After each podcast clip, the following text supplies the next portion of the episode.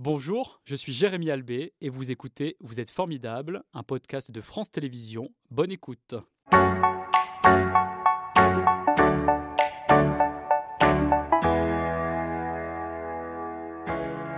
Bonjour Fiona, c'est un plaisir de vous accueillir. Vous connaissez un tout petit peu, vous êtes euh, formidable puisqu'au printemps dernier, vous avez eu l'occasion d'intervenir très succinctement et on voulait aller plus loin ce matin sur votre euh, engagement, votre passion pour euh, la montagne. Vous êtes à la tête de cette association, l'association Mountain Wilderness depuis 2021. Quelle est votre histoire avec elle? Mon histoire, c'est que j'ai découvert l'association quand je vivais à, Toulouse. Euh, j'étais déjà passionnée de montagne. Je suis allée vivre à Toulouse pour me rapprocher des Pyrénées. Mhm. J'avais fortement envie de m'engager pour la préservation de ce massif. Et puis là, j'ai découvert Mountain Wilderness et je me suis engagée en tant que déléguée, euh, administratrice. Euh, enfin voilà, l'engagement pour la montagne. Mhm. Mais quel lien vous avez avec la montagne depuis tout petite? Ah, hum, c'est compliqué à définir parce que hum, je pense qu'on est passionné de montagne, il y a quelque chose qui est presque viscéral dans, le rapport qu'on entretient avec ces territoires. Et euh, c'est pas un rapport qui est économique, qui est sportif, c'est. Euh, en fait, on, a un besoin de montagne. Et moi, c'est ça que je ressens, c'est euh, tout simplement le fait d'être à ma place quand je suis dans ces écosystèmes. Mais qu'est-ce qu'elle vous apporte, la montagne? De la liberté, du, du, souffle, du, du bien-être, c'est même plus que du bien-être, c'est un bonheur qui est, qui est profond et, euh, une sensation euh, d'être à sa place et puis peut-être de trouver sa place aussi sur Terre. Et pourquoi vous avez voulu vous engager de cette manière dans cette association? Bah Parce que justement, les, les, montagnes, en étant ces derniers espaces sauvages, nous apportent énormément dans une société qui est de plus en plus urbanisée, mhm. déconnectée, euh, déconnectée du vivant.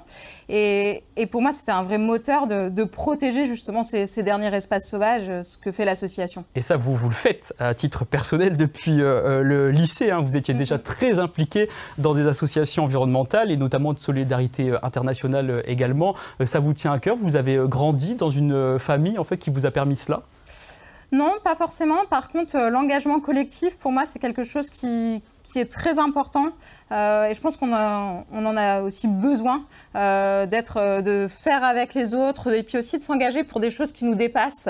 La protection des espaces de montagne, la lutte contre les inégalités, l'écologie. Enfin voilà, ce besoin d'engagement, pour moi, il est, c'est comme la montagne, c'est viscéral. Et, bénévolement, ça ne vous fait pas peur, puisqu'en tant que présidente, vous n'êtes pas rémunérée pour cela. Qu'est-ce que vous faites à côté? Quelle est votre activité professionnelle? Bah, Du coup, j'ai un métier qui est aussi engagé. Euh, je travaille avec des collectivités et avec des, industries sur euh, l'adaptation au changement climatique et ce qu'on appelle la résilience. Donc en fait, tout simplement comment on, vit dans le monde d'aujourd'hui, celui de demain, euh, qui est complexe, mais le besoin de vivre différemment et puis aussi peut-être de vivre mieux. Mhm. C'est complémentaire de l'association Mountain Wilderness? Oui, c'est complémentaire. Euh, mhm. On se pose vraiment la question de bah, ce besoin de changer d'approche, changer nos manières de vivre, et puis bah, pour le coup aussi euh, changer nos, manières de penser le mhm. territoire, euh, des collectivités urbaines jusqu'au village de montagne. Qu'est-ce que ça veut dire Mountain Wilderness? Alors, montagne wilderness, si on fait la traduction, ça veut dire montagne sauvage. Mais derrière la notion de wilderness, il y a quelque chose d'un peu plus subtil. C'est le rapport que l'humain va entretenir avec ces écosystèmes sauvages et puis le fait aussi que quand on est là-haut, ben en fait, on va, on va vivre des choses très fortes qu'on ne peut pas vivre en ville. Mhm. Le silence, euh, la solitude, euh, la connexion avec les éléments. Donc euh, il y a vraiment cette idée de rapport sensible au territoire derrière, ce, derrière ce nom. Mhm. Ce nom qui est en anglais parce que c'est une organisation internationale, je le disais tout à l'heure. Où est né ce mouvement?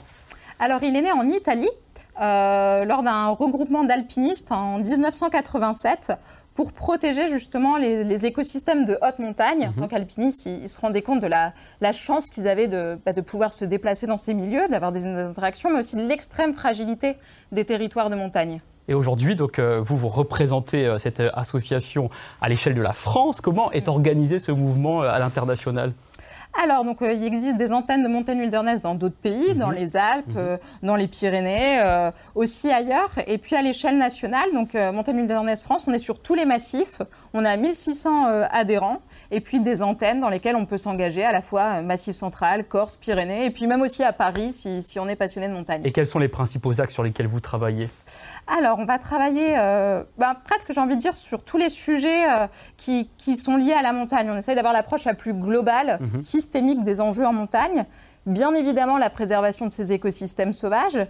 On va travailler aussi à, à, veiller et aussi à, lutter contre tout ce qui peut venir justement euh, impacter ces territoires, l'aménagement, des loisirs déraisonnables, des pratiques. Et puis de plus en plus, on, travaille sur la mise en mouvement euh, de l'écosystème montagne pour faire face aux enjeux de transition où c'est tout simplement vital. Lié au réchauffement climatique, évidemment, quelles sont les activités euh, qui pèsent justement sur cet écosystème de montagne? Bah, le dérèglement climatique, c'est évident. Là, les Alpes, c'est euh, plus 2,4 degrés. Mhm, enfin, mhm. Tous les montagnards sentent déjà dans leur chair euh, les impacts du dérèglement climatique. Mais il y a aussi d'autres enjeux. Euh, la disparition de la biodiversité. Il y a de nombreuses espèces de montagnes qui sont bah, menacées.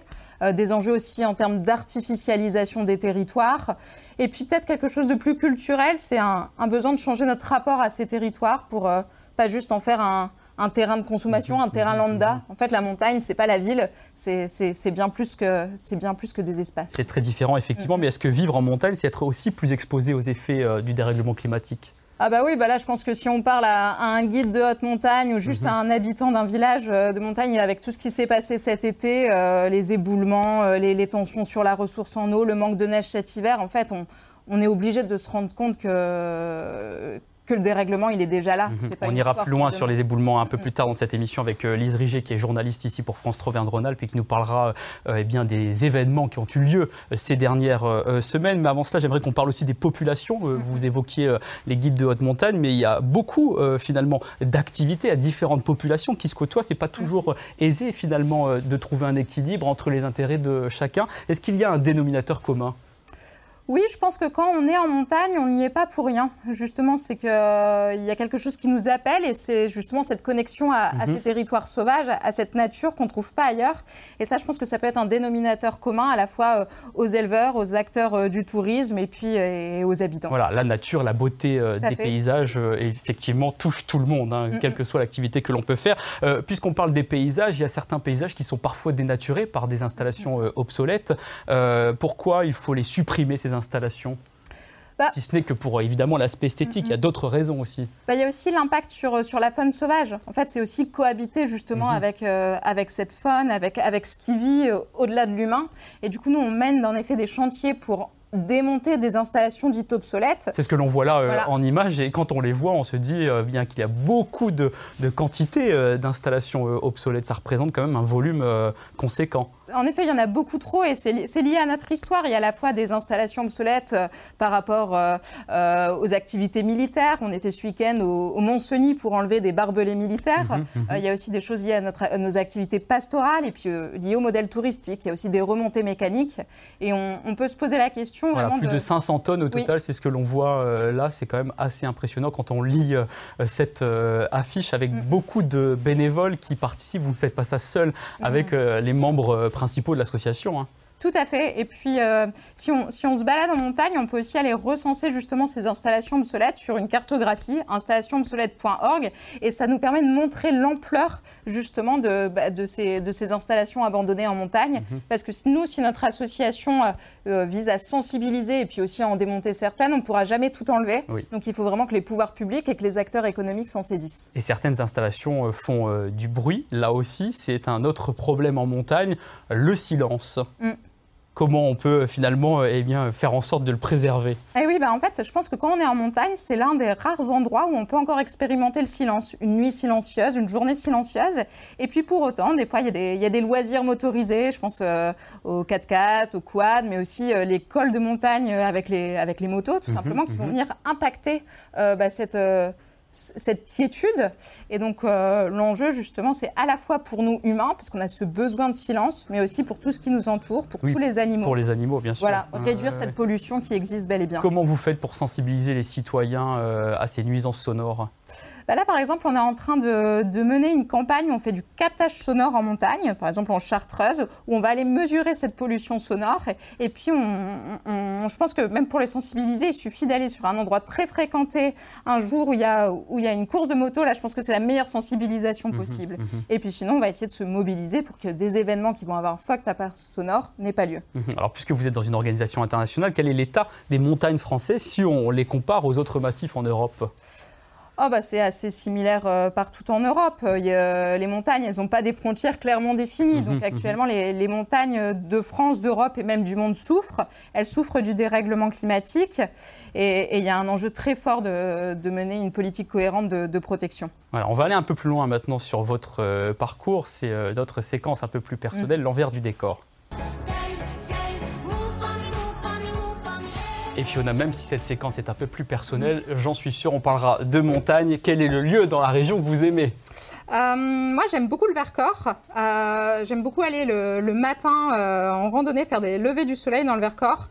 Et il y a quelque chose qui est assez merveilleux quand on est à, à 7-8 heures du matin, qu'on prend son café, là, comme ça, sur des vires ensoleillées, où on a les, les bouquetins ou les chamois euh, juste à côté de nous. On, on sent que c'est un peu unique. Vous êtes à Grenoble euh, fait. actuellement. Comment vous qualifiez votre lieu de vie? Qu'est-ce que vous aimez là-bas? Mm. Ben, pour moi, c'est inédit Grenoble. J'ai toujours voulu vivre là. C'est à la fois le, le bouillonnement de la ville, euh, culturel, associatif, et en même temps, on est hyper connecté aux, aux écosystèmes de montagne, Beldon, Chartreuse, Vercors.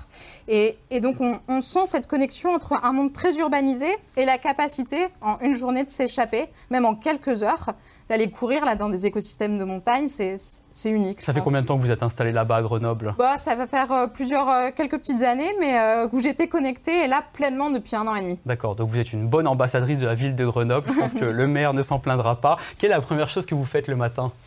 Euh, bah, je regarde Beldon.